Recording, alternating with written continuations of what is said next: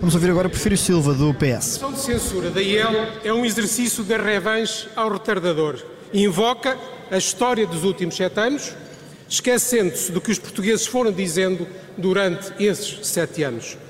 Esta moção é uma inutilidade, até o PSD o reconhece. E nisso o PSD tem razão.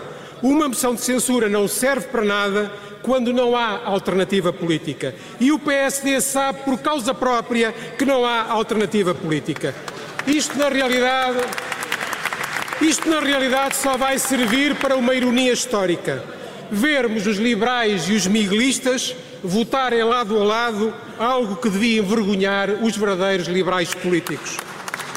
Mas sejamos justos.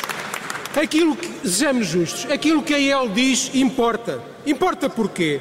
Porque o PSD, à falta de criação própria, imita os chavões da IEL.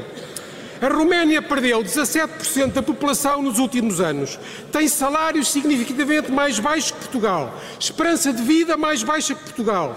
Taxa de mortalidade infantil mais do dobro da nossa. Risco de pobreza mais alto que o nosso.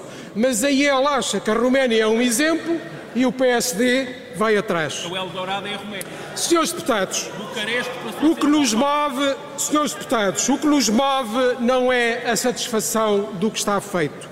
O que nos move é o que falta fazer, é o que estamos a fazer.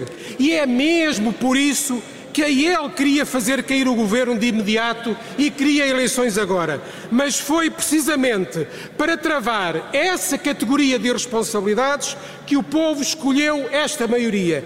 E é no exercício desse mandato popular que vamos chumbar a sua moção. Mas o discurso da IEL. Mas o discurso da IEL também traz uma grande dose de ataques personalizados a membros deste governo.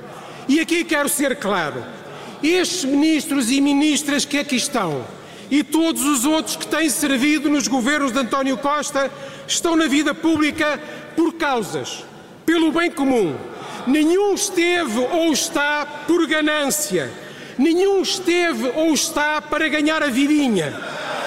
Podem não ter, podem não ter um raio-x para detectar à distância um ganancioso e isso até pode querer dizer que falta às nossas instituições esse mecanismo. Mas andar na política por ganância é incompatível connosco. Repugna a cada socialista de cartão ou de convicção.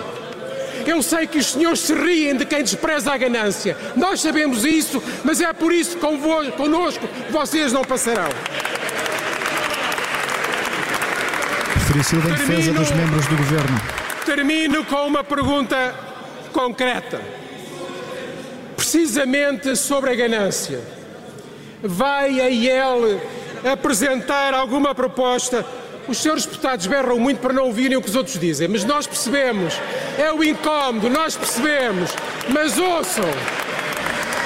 Resposta agora aos à parte da bancada do Chega. apresentar alguma proposta para ir mais longe do que o acordo de médio prazo da concertação social na redução das disparidades salariais nas empresas, sem prejudicar as empresas públicas em relação às empresas privadas?